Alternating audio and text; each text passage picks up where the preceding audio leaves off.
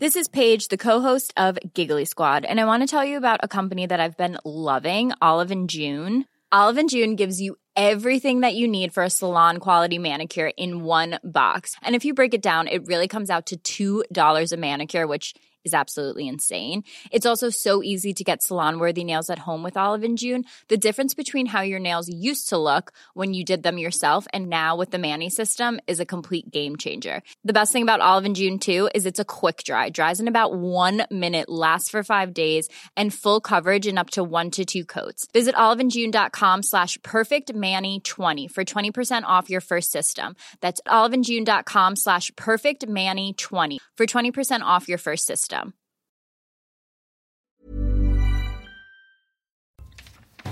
Face à l'info, bonsoir à tous, 19h c'est l'heure, regardez le sommaire ce soir. Sciences Po juge Geoffroy Lejeune, le patron de Valeurs Actuelles, trop à droite, je cite, pour s'exprimer dans ses murs.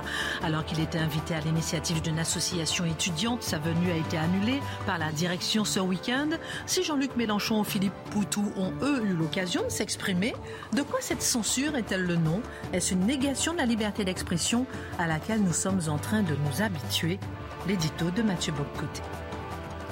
Faut-il se réconcilier avec les terroristes? Oui, selon l'élu LFI Raquel Garrido, qui a jugé que les propos d'Éric Zemmour devant le Bataclan ce 13 novembre empêchent cette réconciliation entre victimes et terroristes. En quoi cette phrase est-elle révélatrice de l'extrême gauche? Quel est le sens de cette volonté de réconciliation? Deuxième édito de Mathieu Boccoté. Se dirige-t-on vers une grande réforme de la sécurité sociale? Le Haut Conseil pour l'avenir de l'assurance maladie rentrera son rapport jeudi. L'assurance maladie aurait une plus grande place dans le remboursement des frais de santé au détriment des mutuelles. Mais pourquoi une telle mesure? Quel serait l'impact de ce projet sur les Français? Démagogie, grande illusion ou stratégie économique d'étatisation? Décryptage, Dimitri Pavlenko. Le champ lexical de la politique a évolué avec l'utilisation de plus en plus présente de mots tels que celles et ceux, valeurs républicaines, engagement citoyen. En quoi est-ce une transformation du réel en se servant de la langue? En quoi est-ce fabriquer certains réflexes où l'intelligence se perd? Est-ce possible de résister à cette évolution du champ lexical? Analyse Charlotte Dornelas. Et puis le 15 novembre 1796, c'est la bataille d'Arcole avec le jeune général Bonaparte. Après quatre mois d'engagement dans la bataille d'Italie et des victoires inattendues, il se retrouve bloqué par les Autrichiens entre eux et lui, un fleuve, un pont de bois. C'est là que se joue son destin. Marc Menon raconte. Une heure pour prendre un peu de hauteur sur l'actualité. Avec nos éditorialistes nos journalistes, on commente, on décrit, on analyse et c'est maintenant.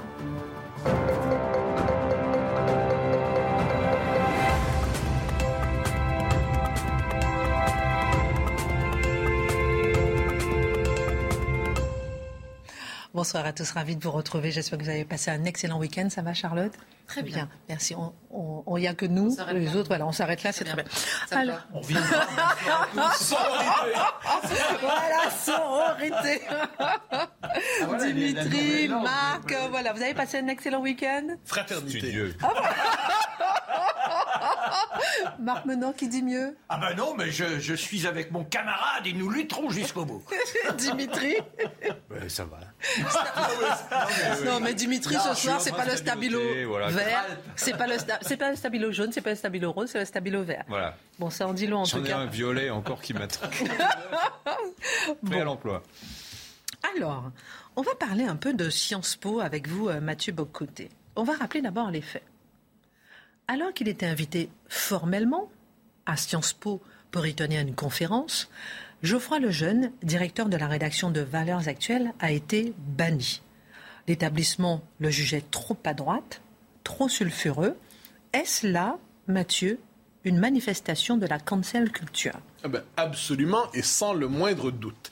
Premier élément, on considère qu'il n'est pas le bienvenu. Il dirige, à ce que j'en sais, la rédaction d'un des grands hebdomadaires français, qui représente un courant d'opinion, un courant de pensée, qui est loin d'être marginal.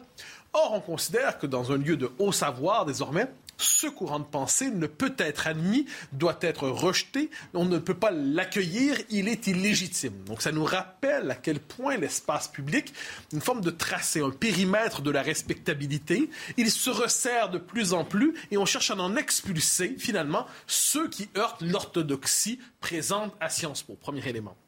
Deuxième élément, c'est particulièrement loufoque dans le cas présent parce qu'on parle de Geoffroy Lejeune. Alors, je ne sais pas si tous nos auditeurs le connaissent, mais pour ceux qui le connaissent et pour ceux qui l'ont déjà vu à la télévision simplement, c'est un homme d'une courtoisie extrême, qui est jamais dans l'antagonisme, jamais sur le mode conflictuel, on va provoquer le clash artificiellement. On est devant quelqu'un qui est parfaitement capable de converser, parfaitement capable d'échanger des arguments intelligemment, de donner raison à son adversaire lorsqu'il trouve que son adversaire a raison.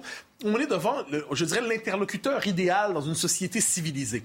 Eh bien non, on décide qu'il n'est pas le bienvenu. Ce qui est assez étrange, finalement, ça nous dit bien une chose, c'est qu'on ne veut pas débattre en ces lieux. On veut simplement être dans l'entre-soi idéologique pour contempler ensemble les mêmes idéaux. Autre élément par rapport à Geoffroy Lejeune, il fait partie des premiers, c'est peut-être même le premier à avoir vu en 2015, avec son livre Une élection ordinaire, qui est euh, devenu ensuite le phénomène Zemmour, c'est la nouvelle, euh, Zemmour président, qui est le nouveau titre de son livre, avoir vu la possibilité de la conversion du phénomène Zemmour comme phénomène médiatique en phénomène politique. Il l'avait analysé, il l'avait raconté, il l'avait deviné, anticipé, préfiguré, alors, si on est à Sciences Po, même si on se méfie très fortement d'Éric Zemmour, on pourrait être intéressé de comprendre le point de vue, de comprendre l'intuition de celui qui a vu la chose avant les autres, ne serait-ce que pour mieux combattre le terrifiant Z. Or, ce n'est pas ce qu'on veut. On veut manifestement pas chercher à comprendre le phénomène de l'extérieur, de leur point de vue. On ne veut le comprendre que du, du point de vue de leur propre aversion. Chercher à accueillir quelqu'un qui chercherait à donner, à rendre intelligible le phénomène Zemmour, à expliquer pourquoi rationnellement on peut le soutenir, manifestement, ça heurte leur conception de la raison. Dernier élément de ce premier tour euh, d'horizon, euh, il serait trop à droite. Ah, c'est très intéressant ça. J'aimerais savoir qui est le comité et qui est capable de trancher entre le correctement à droite, trop à droite, vraiment trop à droite, droite réglo. Bon, alors, qui est le, Où est le curseur? Ah, C'est intéressant de savoir qui manie le curseur là-dedans. J'aimerais aussi savoir s'il y a le critère de trop à gauche. Est-ce que c'est possible, même en cette terre, d'être trop à gauche? Ça me semble improbable. Donc, on, est-ce qu'à Sciences Po, on pourrait dire, non, ce conférencier on le refuse, il est trop à gauche? Je devine que par ailleurs, il pourrait avoir un problème parce qu'il faudrait alors se débarrasser d'une partie importante du corps professoral. Alors, alors on ne dit pas trop à gauche. Mais ça nous rappelle à quel point, dans tout cela, eh bien, le, que la notion de trop à droite n'est qu'une manière de dire, vous êtes un infréquentable, vous n'êtes pas le bienvenu ici. Se protéger de tout et éviter de débattre. Alors, est-ce que ce n'est pas une négation pure et simple de la liberté d'expression? Mais bien évidemment. Mais pour, je dirais, d'une conception classique, libérale de la liberté d'expression. La liberté d'expression, c'est vous vous exprimer, j'écoute vos arguments, je les entends, je vous réponds, nous nous contredisons, mais nous acceptons les termes de l'échange civique. Or, la gauche woke, qui à Sciences Po se sent chez elle, a redéfini son rapport à la liberté d'expression. Elle nous explique aujourd'hui qu'un discours, fait, la liberté d'expression, c'est d'abord celle de contester le discours dit dominant. Donc, c'est la possibilité pour les minorités, ou à tout moins ceux qui prétendent parler en leur nom, de critiquer les institutions et leurs structures néocoloniales, racistes, blanc-triarcales, et ainsi de suite. Bon, nous connaissons. Mais dans leur esprit, est-ce que le camp d'en face peut répondre? Non. Parce que aussi poli, aussi courtois, aussi civilisé soit-il, le discours qui n'accepte pas le discours dit minoritaire est un discours haineux. Hein, qu'est-ce que la haine dans leur esprit? Qu'est-ce que c'est un discours haineux? Est-ce que ça consiste à dire je déteste Éric Zemmour et je veux qu'il brûle en enfer? Non, ça c'est pas un discours haineux. Dire je suis en désaccord avec le multiculturalisme parce que ça vient fragmenter la communauté nationale, c'est potentiellement un discours haineux.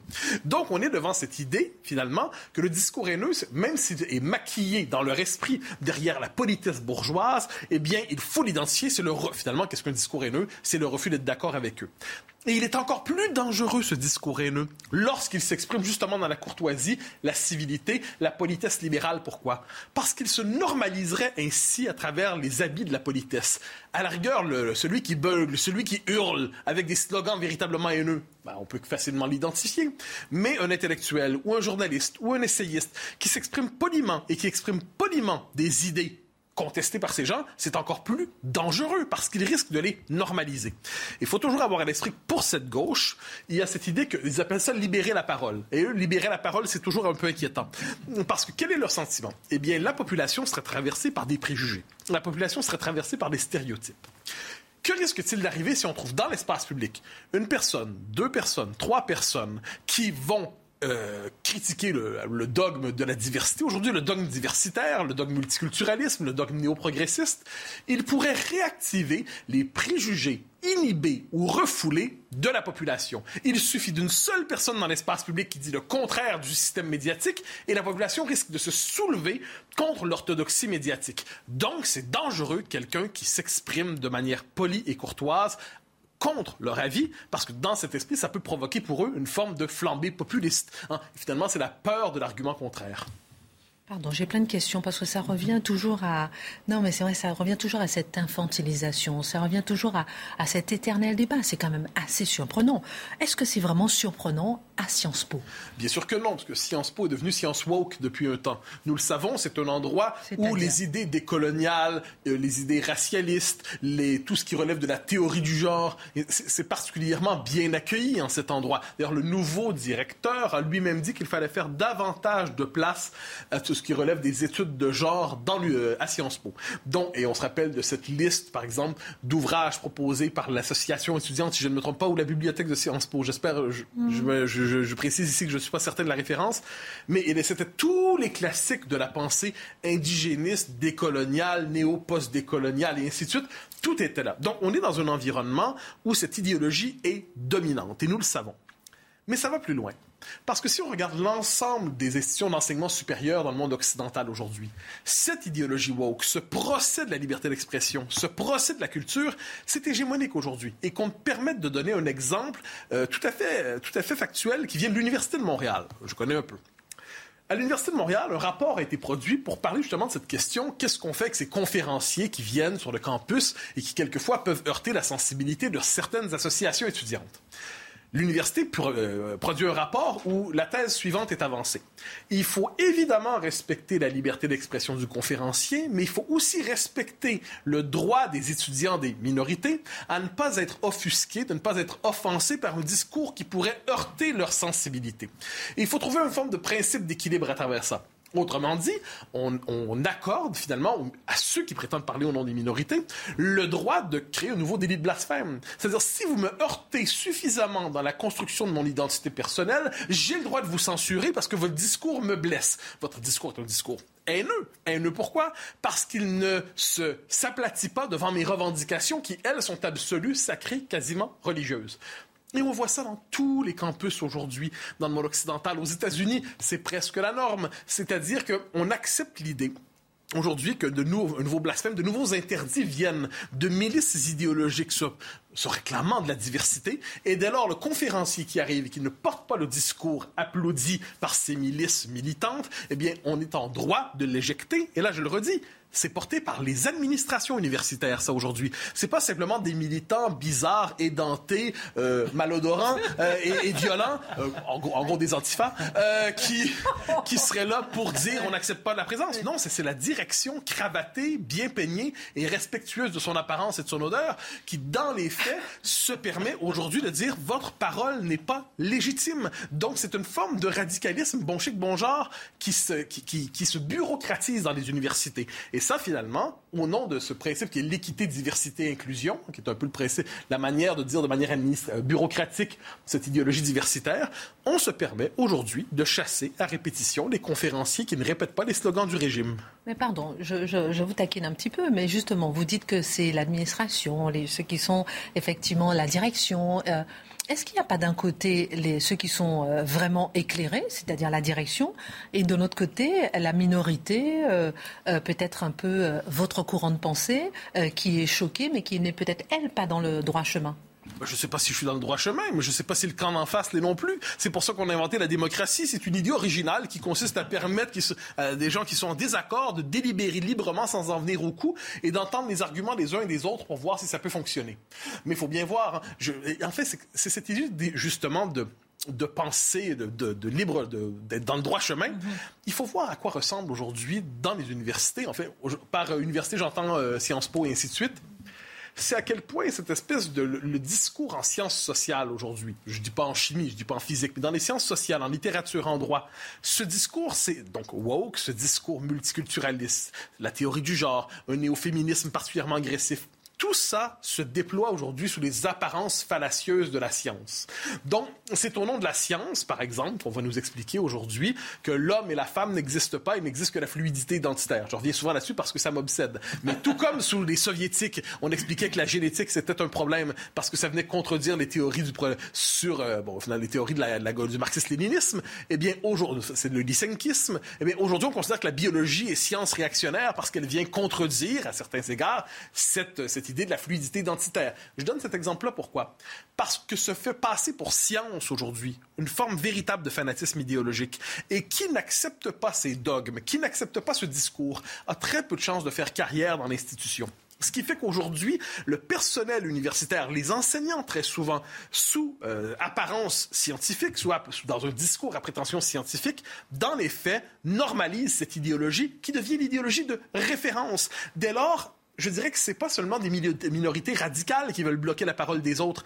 C'est véritablement une forme de censure qui s'institutionnalise dans l'université, dans l'enseignement supérieur. Il y a de quoi s'inquiéter. Un point important, mon cher Mathieu, on apprend aussi que l'administration semblait craindre une réaction des groupes d'extrême gauche. Ça, c'est l'argument classique pour permettre l'annulation d'un événement. C'est-à-dire, nous redoutons, nous avons entendu dire que les encagoulés, hargneux et agressifs risquent de troubler l'événement et de multiplier, bon, peut-être même jusqu'à la violence.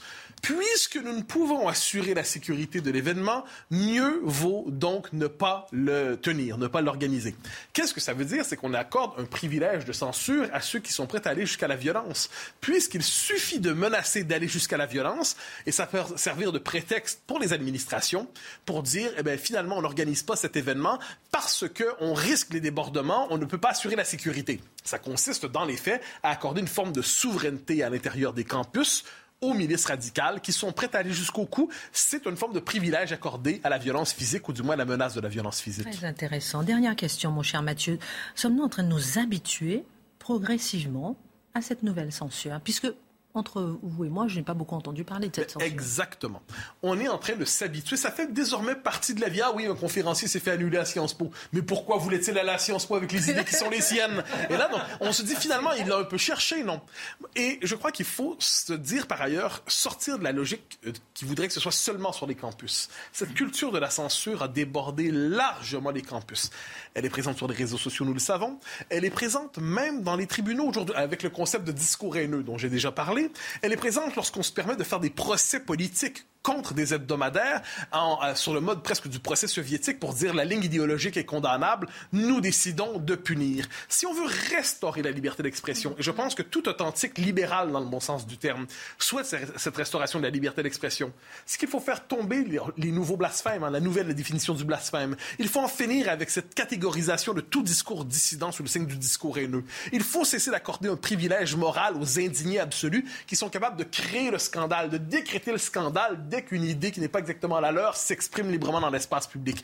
Je dirais qu'il faut que les administrations, pour peu qu'elles ne soient pas complaisantes envers cette espèce de wokisme, que les administrations elles-mêmes tiennent tête à ceux qui lancent des menaces contre les, ceux qui organisent de telles conférences et défendent ce droit fondamental qu'on peut accepter les gens de toutes les tendances pour peu qu'ils s'expriment sous le signe de la courtoisie de la civilité libérale. Eh bien, ils sont les bienvenus de gauche, de droite, de centre ou d'ailleurs ce qui est inadmissible, c'est de voir des enseignants qui viennent bloquer la conversation au nom donc d'un pseudo-risque de violence. Mais on devrait dire aux étudiants, attendez, la nécessité de l'apprentissage, c'est de s'ouvrir aux idées des autres. C'est-à-dire que nous sommes dans le principe de faire en sorte à l'université qu'il y ait ces débats et que nous puissions ainsi dynamiser la pensée. C'est monstrueux et quand on sait que ces gens-là se veulent de gauche, n'oubliez pas, en 68, ils protestaient en disant on n'a pas le droit de parler. C'est-à-dire qu'ils estimaient qu'il y avait une nécessité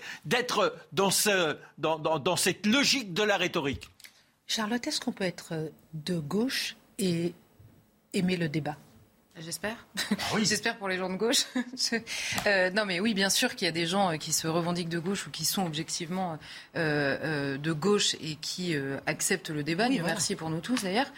Mais là, ce qui est assez saisissant, c'est que ah, initialement, l'invitation, elle vient d'une partie des étudiants de Sciences Po qui sont constitués en génération Z. Mhm.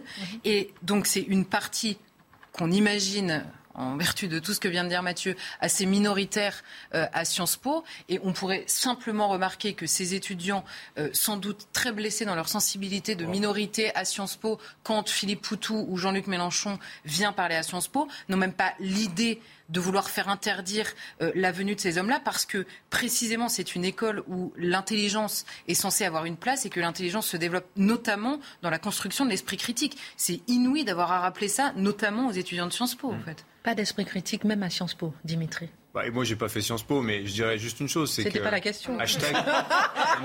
non, on regrette pas en l'occurrence. Hein. Dites-nous, dites-nous. Je dis hashtag MeTooID. C'est exactement ça. Mm-hmm. C'est-à-dire bah que voilà, il faut d'un moment, euh, parce que ce que racontait euh, Mathieu tout à l'heure m'a fait penser à, aux victimes de viol qui revendiquent le droit à l'expression et il faut retourner la honte. Bah voilà, moi je dis en fait c'est exactement le même mécanisme en fait qu'il faudrait mettre en place pour permettre la libre expression des idées et surtout qu'effectivement c'est à l'invitation de, de certains étudiants. Il y a encore du travail Hein, quand même hein, pour que ça puisse effectivement euh, être euh, que tout le monde puisse être clairvoyant peut-être là-dessus, ne serait-ce que s'ouvrir au débat, pas forcément effectivement avoir euh, une pensée définie, mais ne serait-ce que s'ouvrir au débat. on peut quand même être très choqué de cette non-ouverture au débat.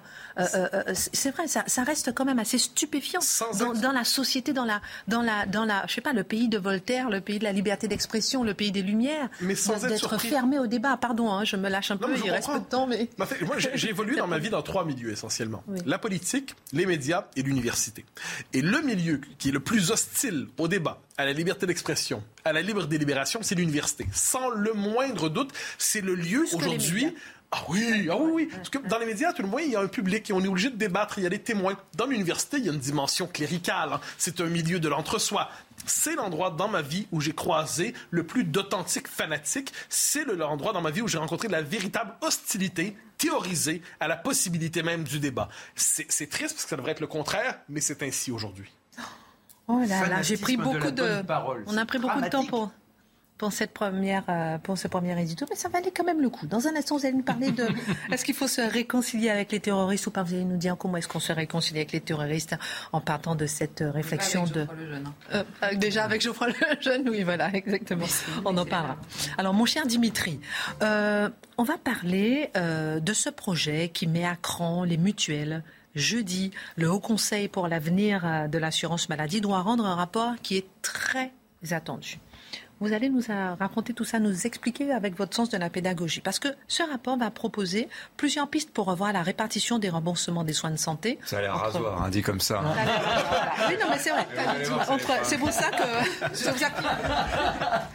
première lame Entre la répartition euh, des remboursements des soins de santé, entre la, euh, pardon, l'assurance maladie et les mutuelles. Alors, ce projet appelé la Grande Sécu aurait les faveurs d'Olivier Véran, ministre de la Santé. Alors, mmh. expliquez-nous de quoi s'agit-il? Ensuite, vous allez nous expliquer en quoi on est concerné, nous les bah Français, bah quel sera l'impact D'abord, le premier constat, c'est la santé, c'est un poids lourd budgétaire, c'est 210 milliards d'euros de, de, remboursement l'année dernière pour des, pour des frais de santé. Ça croît comme ça tous les ans de 2 à 3% pas sous l'effet du vieillissement hein, principalement et de la prise en charge aussi de plus en plus large pour des maladies nouvelles qu'on prend au fur et à mesure en charge. Bah, puis pour la majorité de ces actes médicaux, vous avez deux payeurs. Vous avez la Sécu d'un côté et vous avez euh, les mutuelles. Alors globalement, ça fonctionne très bien. On est euh, le pays de l'OCDE qui rembourse le mieux aujourd'hui. Vous avez un taux de, euh, de, reste à charge qui est de 9% en France, c'est 30% au Portugal, c'est 25% en Italie. Donc ça fonctionne bien. Ceci dit, ce système à, deux payeurs fait que d'abord il y a des allers-retours entre les deux, donc c'est parfois lourdingue. Si vous avez un gros remboursement, je sais que vous avez sûrement fait l'expérience de la mutuelle qui vous dit ouais, j'ai pas eu le papier de la Sécu, etc. voilà. Alors et puis ce système fait aussi que vous avez les des salariés qui sont bien couverts parce que vous savez maintenant les, employeurs doivent euh, offrir souscrire, enfin, souscrire une complémentaire et le salarié participe. Mais en revanche, les chômeurs et les retraités sont moins bien couverts globalement. Et en plus, les retraités ont cette double peine que, comme ils sont âgés et plus malades que les autres, bah, ils payent plus cher. Alors, première chose qu'on se dit, effectivement, deux payeurs. Si on en supprime un, on va faire naturellement des économies. Pourquoi? Parce que l'assurance maladie, c'est 7 milliards et demi d'euros de frais de fonctionnement voyez, juste pour faire tourner la machine. Eh les, complémentaires, c'est pareil, c'est 8 milliards d'euros. Donc, si vous en supprimez un des deux, vous allez faire des économies qui sont chiffrées actuellement à hauteur de 5 milliards d'euros. Donc, déjà 5 milliards d'euros de dépenses en moins. Sachez que, par exemple, ce budget de fonctionnement des complémentaires, ça représente quand même 22% de vos cotisations. Toutes les cotisations que vous payez chaque mois, vous savez qu'il y en a un quart pratiquement, ça part en frais de fonctionnement, publicité aussi, etc. etc. Euh, donc, si on supprime un des deux, l'un ou l'autre, hein, eh bien, on va faire des économies. J'ai bien dit l'un ou l'autre, parce que, en l'occurrence, le Haut Conseil pour l'avenir de l'assurance maladie euh, a proposé quatre scénarios. C'est ceux-là qui vont être présentés en détail jeudi. Vous en avez deux qui proposent un renforcement du privé, avec par exemple l'un des scénarios qui propose de confier aux mutuelles, par exemple, 100% de l'optique, du dentaire, euh, des audioprothèses et des médicaments peu, remboursés. Donc là, il y a même il y a plus d'aller-retour en fait. Il y a une segmentation, une séparation des deux domaines. Ça, c'est le projet dit de petite sécu. Et puis vous avez le projet qui est diamétralement opposé, qui est celui de grande, sécu. Voilà.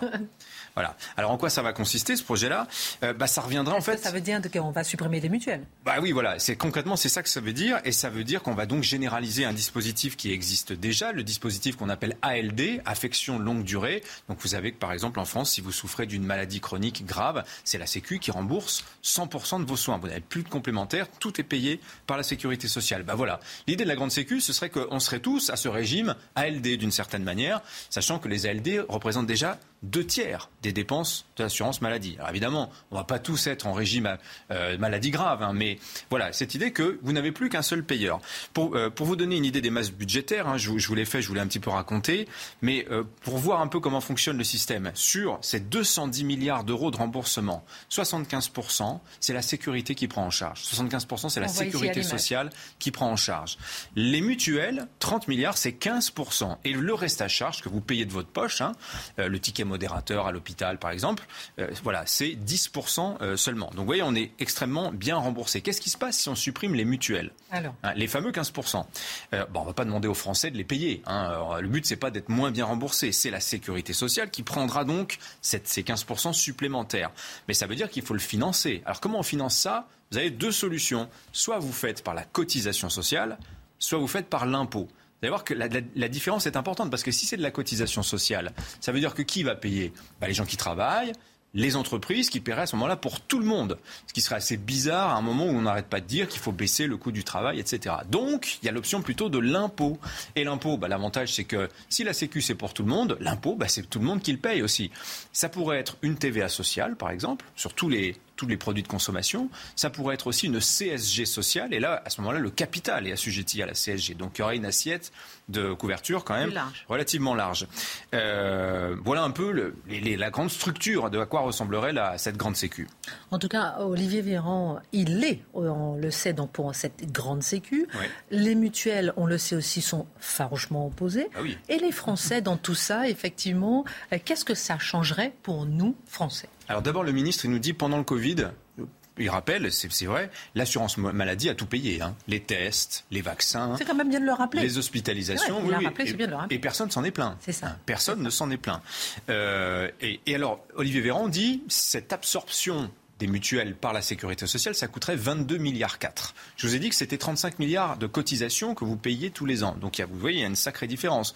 Donc si vous voulez, il y a un argument caché d'Olivier Véran qui est de dire, de taper sur les mutuelles en disant, vous allez récupérer du pouvoir d'achat parce qu'en payant moins, en réalité, vous aurez exactement la même couverture de, santé. Donc vous voyez, il y a un petit message politique, sachant que les, les mutuelles, on leur a pris aussi un milliard l'an dernier pour euh, contribution exceptionnelle et que ça va sans doute se reproduire cette année. Le Sénat est en train d'en discuter. Les mutuelles, ah bah, elles, sont évidemment contre leur disparition, mais elles emploient quand même 100 000 personnes dans le pays. Qu'est-ce qu'elles vont devenir, ces personnes? Eh oui, c'est un plan social gigantesque potentiellement la grande sécu. Enfin, le patient, bah, lui, il va voir la différence d'emblée parce que potentiellement, ça veut dire généralisation du tiers payant. Il n'y a plus besoin de produire la carte euh, de la complémentaire à la pharmacie. Euh, tout le monde est pris en charge par la, sécurité sociale. Donc déjà, vous, il y a moins d'échanges monétaires, si vous voulez, pour votre santé. Alors, il y a aussi, par contre, une conséquence à laquelle on pense moins, c'est que la Sécu, si elle gère la santé, les remboursements de soins, comme elle gère l'hôpital, avec des objectifs de dépenses, vous savez, le fameux ONDAM, hein, eh bien, on risque de se retrouver dans un système où on perdrait une certaine idée, si vous voulez, de la liberté médicale, avec des parcours de soins qui seraient imposés, pourquoi pas des médecins qui vous seraient imposés. Il y a un objectif de limitation des dépenses par la prévention, donc passage devant le nutritionniste, etc., etc. Très bien, ça c'est une bonne chose, je trouve, mais d'un autre côté, vous perdez cette possibilité de choisir librement votre médecin. Euh, et puis, il y a une question philosophique aussi qu'il faut se poser, c'est que cette grande sécurité sociale payée par l'impôt, ça veut dire qu'on confie les clés de la boutique à l'État. C'est une étatisation du système. Emmanuel Macron souhaite-t-il vraiment ça? C'est le projet que défendait Jean-Luc Mélenchon il y a cinq ans.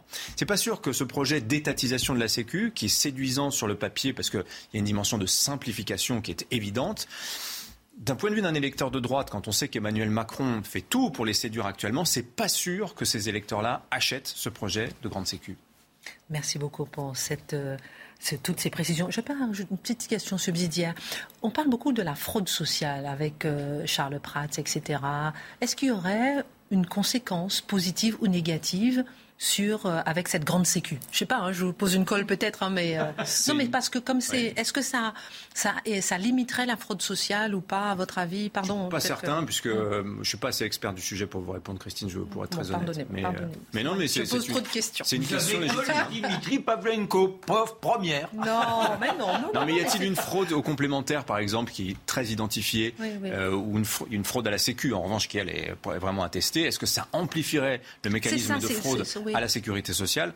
Potentiellement, si la Sécu rembourse davantage et qu'elle est plus exposée à la fraude que les complémentaires, il y a potentiellement un risque, effectivement. C'est ça, c'est ça. À suivre, à suivre. Merci en tout cas beaucoup euh, pour ces précisions. On va marquer une pause et dans un instant, on parlera de la bataille d'Arcole avec le jeune général Bonaparte. On parlera de celles et ceux. Vous aimez la formule?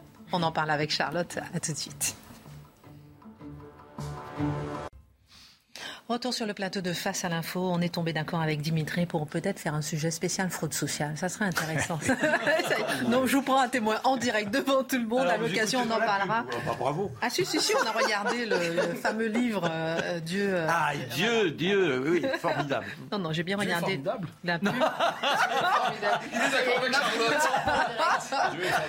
Non, j'ai regardé la pub et rappelons que la pub paie la création, le football amateur, tout ça, c'est très intéressant. Ah oui Ça va, ça lui coûte pas trop cher. on va tout savoir. Alors, dans un instant, on va parler avec vous, mon cher Mathieu, de est-ce qu'il faut réconcilier, se réconcilier avec les terroristes? C'est la fameuse phrase de Raquel Garrido. Qu'est-ce que ça dit de la gauche radicale? Qu'est-ce que ça dit de tout? On va essayer d'analyser tout ça dans un instant. Et vous, préparez-vous, mon cher Marc, sur la bataille d'Arcole. On a envie d'en savoir plus, surtout que là, c'est le destin ou la mort. Ma chère Charlotte, Fabrice Lucchini a récemment retenu l'attention en expliquant avoir envie d'étrangler, je cite, les hommes politiques qui utilisent l'expression celles et ceux, leur reprochant notamment de ne pas habiter ce qu'ils disent. De quoi parle-t-on lorsqu'on s'oppose, je cite, à la novlangue Alors, en effet, je pense qu'il faut d'abord l'idée, le, le, terrain sur lequel ça se passe, c'est que la langue est un terrain de guerre idéologique. Euh, on le sait depuis longtemps, c'est, ça se déploie sous nos yeux d'une manière incroyable ces dernières années. Et donc il faut expliquer d'abord ce qu'on entend par la novlangue et ensuite expliquer pourquoi est-ce que ça a des conséquences euh, extrêmement concrètes. La novlangue, pour faire euh, très vite, évidemment, ça naît dans le, dans le livre de, de d'Orwell. L'idée dans ce livre-là, c'est de dénoncer par le biais de cette histoire-là, une simplification à outrance de la langue qui empêche parce qu'on n'a pas les mots, la pensée même, une, possibilité de pensée subversive. Donc dans le livre, c'est par rapport à un État effectivement totalitaire, qui comprend, mais bon, c'est la, phrase de Lénine, hein, faites-leur manger le mot, ils avaleront la chose. C'est vraiment, si vous changez les mots et si vous supprimez une partie des mots, vous supprimez une possibilité de penser. ça paraît évident, mais euh, c'est ça l'idée. Après, la langue de manière générale, elle peut prendre plusieurs formes. La première, c'est en effet de simplifier à outrance le, vocabulaire qui est utilisé pour empêcher les distinctions nécessaires à une réflexion intelligente. On a besoin de faire des distinctions. Je vais prendre un seul exemple, le mot de réfugié.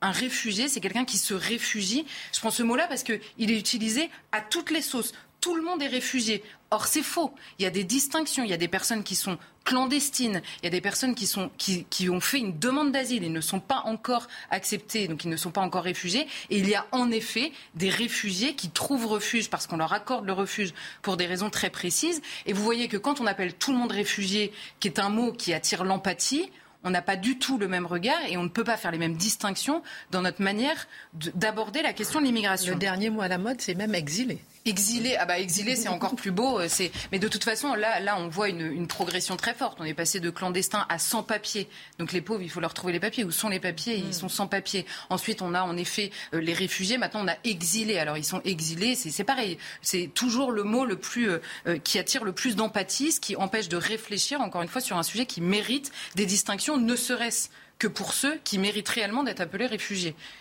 Passons là-dessus. Ensuite, il y a une autre manière, une autre euh, manière de, de novlangue, on va dire, c'est celle au contraire de la multiplication à outrance des mots, de la création de nouveaux mots, qui permet de créer une réalité alternative.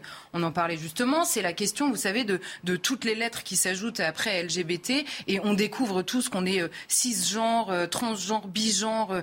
Il y, y, a un nombre de mots, et il y, en a dix par jour qui sont créés. C'est franchement, il faut prendre un dictionnaire à côté pour comprendre de quoi on parle. Et là, l'idée pour faire simple, c'est quoi? C'est de créer un réel alternatif, c'est-à-dire que jusqu'ici, de manière générale, dans, l'humanité, il y avait, en termes d'identité, des hommes et des femmes. Et ensuite, il y avait des orientations sexuelles, des pratiques sexuelles dont on se fichait pas mal sur le terrain de l'identité. Et maintenant, on définit quasiment une identité par personne parce qu'on se définit par la pratique sexuelle que l'on veut, qui devient elle-même une identité.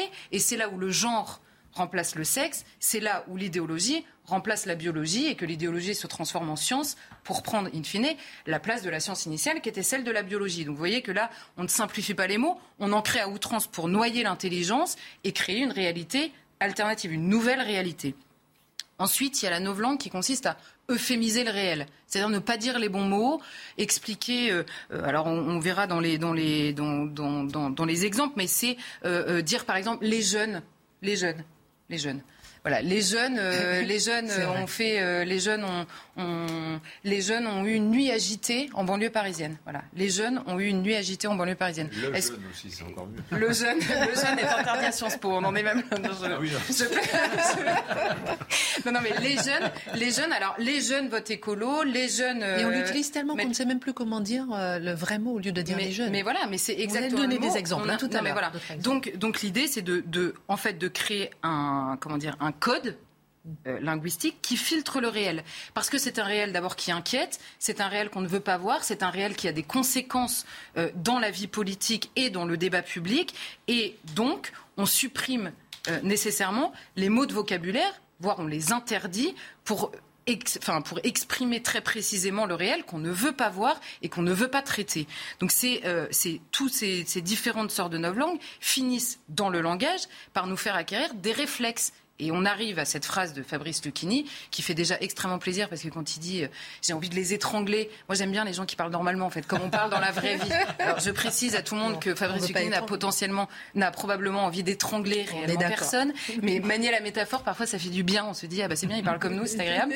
Euh, et le celles et ceux, c'est très intéressant parce que Fabrice Lucchini dit cette phrase, cette expression, elle peut être utilisée dans un but très précis à un moment où on veut insister sur le fait que dans l'assistance à laquelle on s'adresse, ou à un moment très précis, il est important d'expliquer que les femmes et les hommes à ce moment-là étaient présents et on veut le signifier par la langue. C'est toute la richesse. On joue avec la langue pour signifier à ce moment-là. Donc ce n'est pas une expression qui est nécessairement à bannir en tout lieu, en tout temps.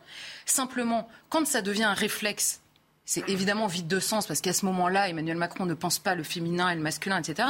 Seulement, il a sacrifié la, langue française elle-même a un réflexe de langue. Et à la fin, ça sert à quoi de s'interdire d'avoir recours à l'écriture inclusive pour finalement reprendre dans sa manière de parler le fond de l'écriture inclusive, qui est de dire que la langue elle-même est sexiste, invisibilise les femmes. C'est exactement ce qu'on fait quand, par réflexe, on rajoute celles et ceux. Je rappelle que dans la langue française et dans les, dans les règles de la langue française, le masculin devient neutre c'est un pluriel, point barre en fait.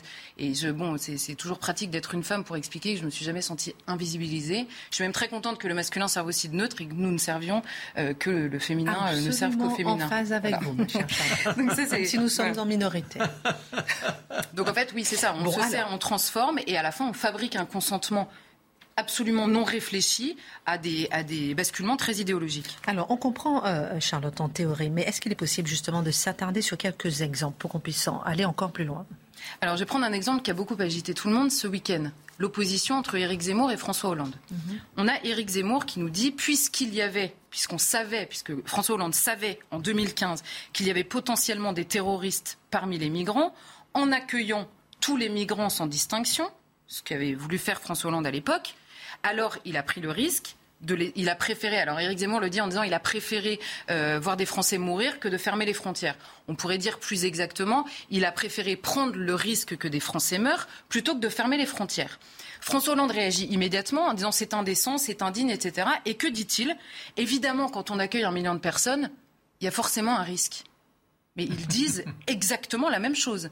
Simplement, vous voyez bien que ça, on, le, on ne le perçoit pas du tout de la même manière quand on invisibilise le risque ou quand on l'exprime, comme l'a fait Eric Zemmour.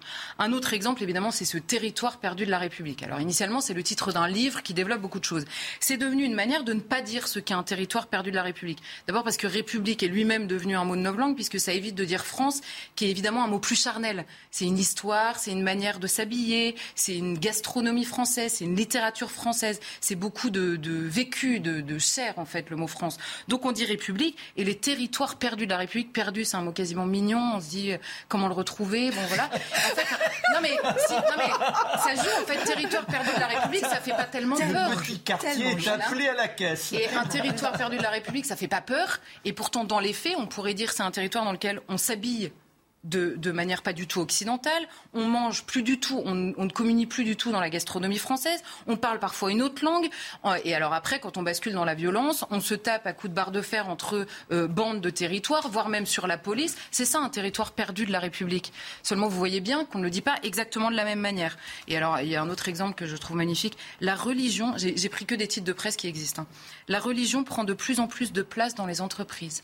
La religion. Le bouddhisme oui, la religion prend de plus. Non, puis la religion, c'est très impersonnel. C'est pas. Et alors, on peut le dire différemment en disant des militants ont décidé de d'imposer les codes d'un islam visible et, euh, et conquérant à l'intérieur de l'entreprise. Vous comprenez qu'on décrit la même réalité, pas du tout avec les mêmes mots, pas du tout de la même manière, et ça ne renvoie pas la même chose dans les gens qui écoutent. Et c'est toujours cette histoire, la voiture folle. Le camion fou qui a fait 84 morts sur la promenade de Nice, titre mmh. réel hein, de presse. Un camion fou. Mmh. Alors on peut dire un militant qui a fait allégeance à un groupe islamiste qui veut la mort de l'Occident pour les valeurs qu'elle défend a tué 84 personnes. Non mais c'est n'est pas la question du titre, mais vous voyez, ou tout simplement un islamiste, euh, un islamiste a fait 84 morts, il y a quand même quelqu'un derrière le camion. Et eh maintenant c'est un camion fou voyez, comme on invisibilise totalement ce qu'on ne veut pas, euh, ce qu'on ne veut pas euh, voir. Alors, dernier mot, Charlotte, quel est le but finalement? On a vu qu'il y a de nombreux exemples, hein, on peut les multiplier. Bah, le, le, but, c'est simple, c'est que d'abord, quand on contrôle la langue, on contrôle la pensée. C'était ce qu'on disait initialement. Alors, c'est la phrase extrêmement connue de Muret qui disait, parce que quand on contrôle la langue et qu'on contrôle donc ce que peuvent dire les autres, on contrôle leur dérapage. Vous savez, ce mot qui revient tout le temps. Et Muret disait, c'est simple pour eux, ils ne dérapent pas, ils sont le verglas. Bon, bah, c'est exactement ça. Une fois que vous avez défini la pensée autorisée et donc les mots qui vont avec, eh bien, vous pouvez définir qui dérape ou non. Et le but derrière, le but de cette pensée et des mots qui sont choisis euh, euh, pour, euh, enfin, pour dire une réalité, les mots qu'on a le droit d'utiliser et ceux qu'on n'a pas le droit d'utiliser, le but est d'intimider et donc d'invisibiliser une pensée que l'on ne veut pas voir surgir dans le débat public. Une minute pour réagir. C'est-à-dire que les vrais mots blessent. C'est quand même extraordinaire. Alors que le propre de la langue, oui, c'est de permettre, en s'exprimant, d'offusquer une personne, mais au nom de la pensée. Et ça devient intolérable parce que c'est ma sensibilité. Oh là là, ça me fait tellement mal, on ne peut pas dire ça. Donc on est toujours dans cette petite fenêtre euh, voilà, de sensibilité. Bah donc on, gomme les mots, mais ça a commencé quand on a dit il n'y a plus de nains. Euh, un nain n'existe plus, c'est un petit bonhomme. Il n'y a plus d'aveugles, c'est un nombre malvoyant. Personne de petite taille, ouais, mais c'est. Moi, il y en a aussi que je trouve intéressant parce que l'idée c'est de remplacer le sens par un signal. Et par exemple, moi, il y en a un qui m'a beaucoup euh, travaillé de Sandrine Rousseau qui dit euh, il y a ce slogan d'abord c'est bon pour la planète. Ça, c'est typiquement de la novlangue. C'est on arrête de penser. Et puis il y a la, croissance négative de Sandrine ah Rousseau. C'était cet idéal merveilleux de la croissance négative. On a bien compris ce que ça voulait dire. Mathieu. Ouais, mais moi, ce qui me frappe par ailleurs, c'est la capacité du commun des mortels de décoder la novlangue. Quand on entend des jeunes ont été particulièrement nerveux dans un quartier sensible. Tout le monde comprend ce dont il est question, mais il n'est pas permis de dire ce que l'on comprend lorsque c'est dit. Donc, on a une forme de logiciel décrypteur dans notre esprit. Je souligne qu'un autre endroit dans le monde où on faisait ça, c'est en Union soviétique avec la Pravda, où on savait lire entre les lignes de la Pravda. Comprendre, mais sans être conscient de la puissance de l'idéologie derrière tout ça. Ah, je pense que le commun des mortels a fini par le comprendre et on le nomme, quand vous dites les jeunes, on comprend globalement ce dont non, il est question. Non, mais ils comprennent ce que ça veut dire, mais ils ne comprennent pas le but derrière. Ah non, bien évidemment, bien évidemment. Mais ils sentent quand même qu'on on fausse la réalité du monde, on, on, falsifie la description du monde. on appauvrit quand même au fur et à mesure la pensée, et plus personne s'en rend compte, au bout du compte. C'est passionnant. Il nous reste 15 minutes et 30 secondes pour faire deux chroniques. Oui, d'accord, j'ai vu. Non. le 15 novembre, mon cher Marc, 1796, c'est la bataille d'Arcole avec le jeune général Bonaparte. Après quatre mois d'engagement dans la bataille d'Italie et des victoires inattendues, il se retrouve bloqué par les Autrichiens. Entre eux et lui, un fleuve, un pont de bois, c'est là que se joue son destin. Ce pont de bois, face à lui, de l'autre côté de la rive, il y a les maisons qui ont été transformées en bastions, les maisons de ce petit village d'Arcole. Et qui sont les gaillards à l'intérieur, bien armés, suréquipés, vaillants, déterminés Sont les Croates, au service des Autrichiens. Oh, ils sont là particulièrement bien abrités et on attend les Français. Oh, ils n'ont pas cessé de remporter des victoires. Il y a eu le le jour où le petit caporal est né, c'est-à-dire que ce Bonaparte qui avait galvanisé ces bons hommes venus à la guerre en, je dirais, en guenilles, avec des chaussures béantes, des chaussures en carton qui leur fondaient des pieds, des gens qui n'avaient même pas un fusil capable de pétarader, eh bien cela il a réussi à leur insuffler le sens de la victoire. Et au fur et à mesure, les Autrichiens, eux, sont obligés de reculer. Tout ce joue-là. Car s'ils remportent la victoire, s'ils passent de l'autre côté, la, victoire, elle est totale. Déjà, il a été accueilli à Milan en libérateur. Il est vénéré. Mais comment faire? Car les premières escarmouches montrent bien qu'on n'a pas la possibilité de forcer le passage. Et pourtant, Oh là là, vous avez l'âne, il est sur son cheval, il est là, on y va, on y va, on hurle et face à la pétarade, une première fois il est blessé, il remonte sur le cheval, c'est un bain de sang, les uns et les autres s'effondrent. Qu'importe, la première vague a été vaincue, c'est Augereau qui lui part aussi, mais même chose, il est obligé de fléchir. Et ces gens qui avaient trouvé cette force incroyable, qui pensaient que la révolution, grâce à ce petit Bonaparte, était enfin en train de s'imposer, qu'on allait avoir une Europe, une Europe nouvelle, les tyrans étaient effondrés, eh bien on commence à douter, et puis il y a les copains qui tombent, alors on, on finit par refluer. Forcément, on l'a averti, notre jeune Bonaparte, 27 ans. Et là, il se dit c'est pas une bataille qui se joue. C'est mon avenir. Depuis un certain temps, depuis Lodi déjà, il avait l'impression que son étoile l'avait convoqué, qu'il n'était pas un simple militaire, qu'il avait un destin supérieur. Et tout ça s'effondrerait. Mais ce n'est pas possible. Il faut véritablement que ce destin s'ouvre à lui, que cette étoile resplendisse ou non, il est capable de tout. Est-ce qu'il prie comme Clovis? Alors, euh, chez lui, il y a beaucoup d'éléments de superstition. Il a des, petits, euh, vous, savez, ces, petits objets qui vous rassurent. Il a là le collier de Joséphine. Et ce collier de Joséphine, il est tombé quelques jours plus tôt, de telle sorte que le petit verre qui le recouvre s'est brisé. Il a dit, oh là, c'est terrible, soit elle me trompe, soit elle est malade. Il faut dire qu'elle avait mis beaucoup de temps avant de le rejoindre en Italie. Les fous amoureux, ils ne pensent qu'à elle, même avant la bataille. Et là, ils pensent à elle, effectivement, mais c'est pas l'essentiel. Avec son cheval, et puis Miron, son aide de camp, 23 ans. Oh, il est brillant, Miron. Avec lui, on se sent fort. Avec euh, Miron, eh bien, il y a cette connivence, la connivence de l'arme. Et hop, on part avec les chevaux. Vous savez qu'il n'est pas très habile sur la bête. Et le voilà devant cette mitraille autrichienne.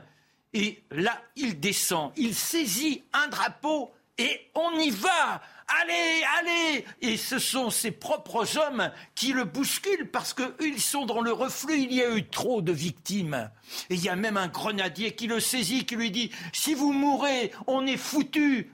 C'est pas votre place. Il le bouscule, il continue.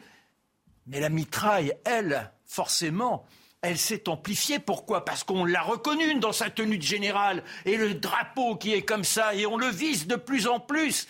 Et là, Soudain, il ne voit plus rien.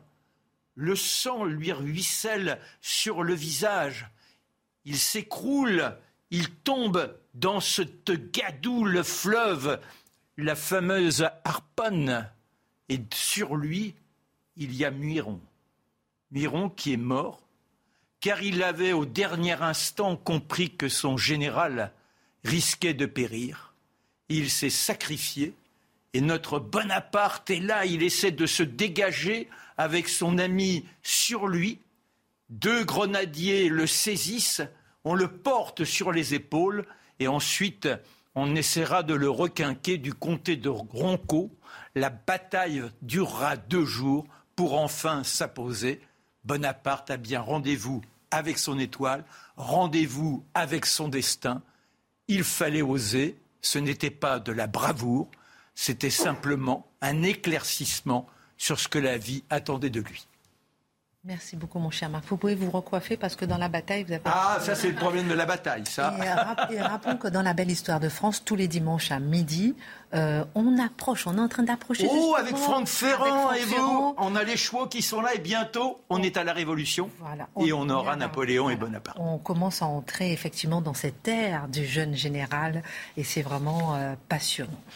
Merci encore. Les dernières minutes avec vous, euh, mon cher Mathieu, puisque l'élu, la France insoumise, Raquel Garrido, a jugé indécente la prise de parole d'Éric Zemmour devant le Bataclan ce samedi 13 novembre. Des propos euh, qui, selon elle, empêchent la réconciliation entre les victimes et les terroristes. La formule était plutôt frappante. Qu'en pensez-vous? Elle était plutôt lunaire. Euh, tout à fait lunaire. Alors, si on doit comprendre, une déclaration semblable venant d'une personne qui n'est pas marquée à gauche, clairement à gauche, serait traitée comme un scandale, une provocation, une déclaration très grave. Puisque c'est une personne très marquée à gauche, c'est finalement traité comme une maladresse excusable. Vous êtes sûr de ça? C'est-à-dire que c'est juste parce qu'elle est à gauche, c'est Ah, je pense qu'une forme de complaisance naturelle dans les circonstances. Et s'ajoute, s'ajoute aussi un élément. À la rigueur, on décidera de ne pas en parler d'une manière ou de l'autre. Ça nous rappelle, point de départ dans tout cela, que la gauche conserve le pouvoir immense de décider quelle déclaration est scandaleuse et quelle déclaration n'est que maladresse, quelle déclaration est dérapage mineur, quelle déclaration est dérapage majeur. Mais, mais, il nous faut prendre au sérieux cette formule, voir ce qu'elle cache, voir ce qu'elle recouvre, parce qu'elle nous permet d'entrer dans la psychologie politique de la gauche radicale. Alors, qu'est-ce que vous entendez par là? Parce que là, on a envie de comprendre. Ah ben oui, donc se réconcilier. Alors, qu'est-ce que ça veut dire se réconcilier avec les terroristes? Est-ce que ça veut dire? Chercher à les comprendre? Chercher à comprendre la noblesse du geste derrière l'ordre, la noblesse de l'intention derrière l'horreur du geste. Est-ce que ça consiste à dire que finalement, malgré nos désaccords, malgré les morts, malgré les massacres, nous partageons néanmoins un même destin et que nous nous sommes mal compris, tout simplement? Si on s'était bien compris, il n'y aurait pas eu d'un côté les massacreurs et de l'autre côté les massacrés, nous aurions tous communié dans la France nouvelle. Est-ce que ça demande de faire en sorte que le, le massacreur tende la main au massacré? Hein, ou que le massacré tende la main au massacreur. C'est assez intéressant.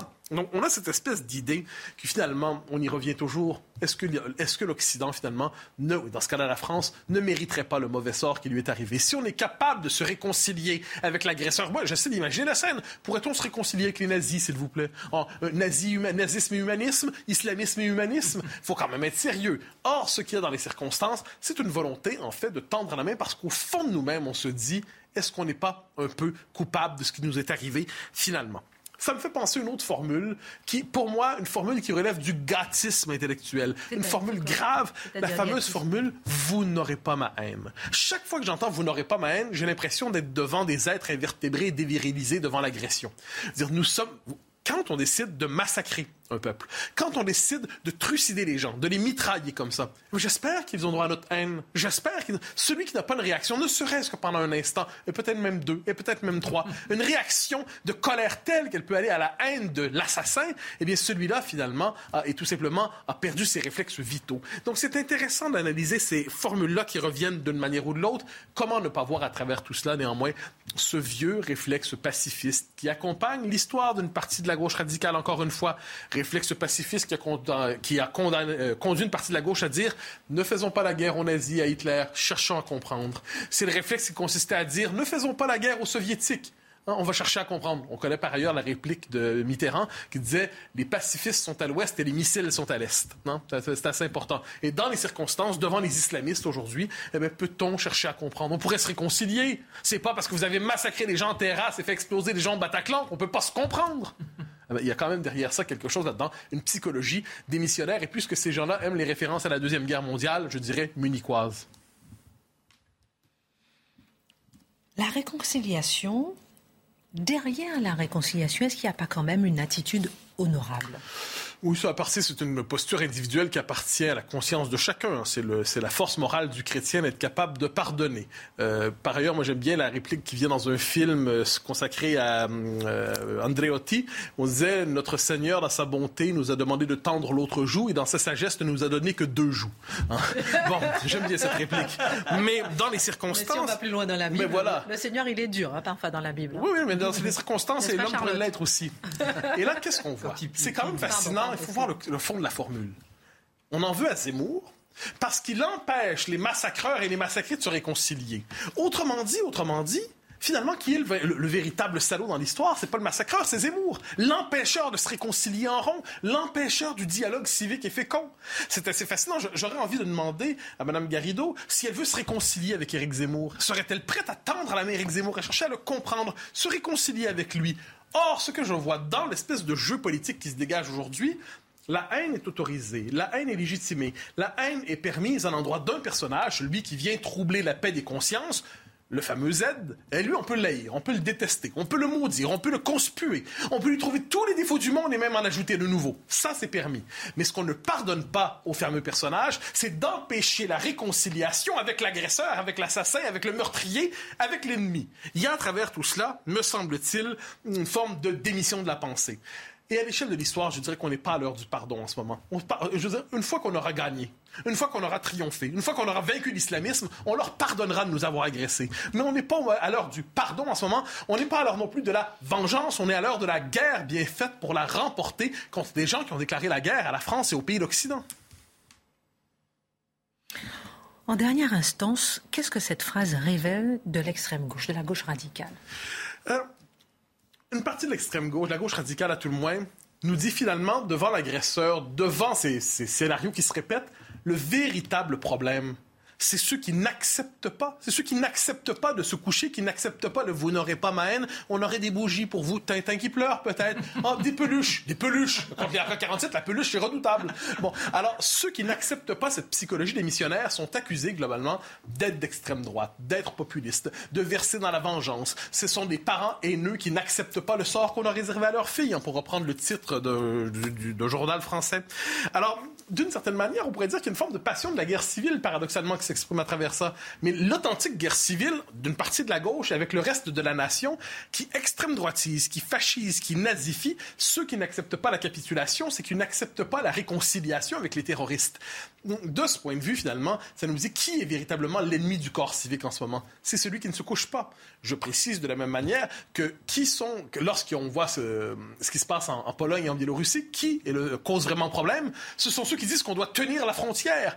Eux causent vérité. Ce ne sont pas les, les migrants, c'est pas Loukachenko qui cause problème. Ce sont ceux qui disent qu'on doit tenir la frontière. Et c'est toujours, toujours une forme d'inversion de la faute. Mais qu'est-ce qu'on voit finalement dans cette histoire? C'est qu'on est tous, en un certain milieu, on est tous appelés à communier contre le méchant Z et à pardonner et peut-être même se réconcilier avec les terroristes. Si ça nous en dit pas, terroristes islamistes, rappelons-le, si ça nous en dit pas beaucoup sur la psychologie capitularde et une forme de psychologie vengeresse contre celui qui ose nommer le problème, eh bien franchement, euh, j'ai l'impression que c'est une forme de plongée en fait dans une psychologie politique déconstruite et retournée contre la nation.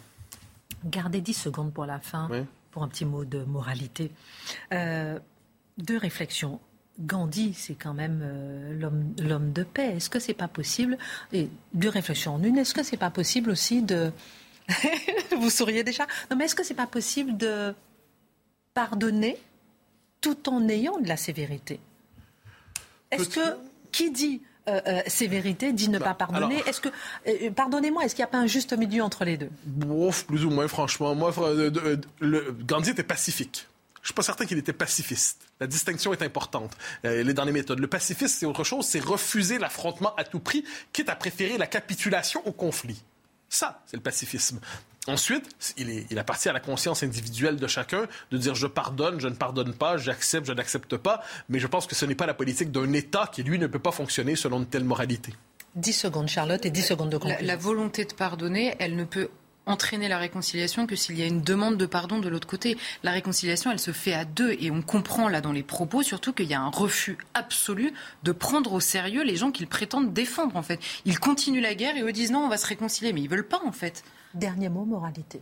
Ça nous rappelle la parole de Julien Freund, finalement. Ceux qui veulent la paix à tout prix, qui disent je vais même me cacher dans mon jardin pour éviter la guerre, l'ennemi, s'il le veut, ira même les chercher dans leur jardin ou il ira même les abattre en terrasse. Merci beaucoup à tous. Merci à Charlotte, Marc, Dimitri, Mathieu. Excellente suite de programme sur CNews.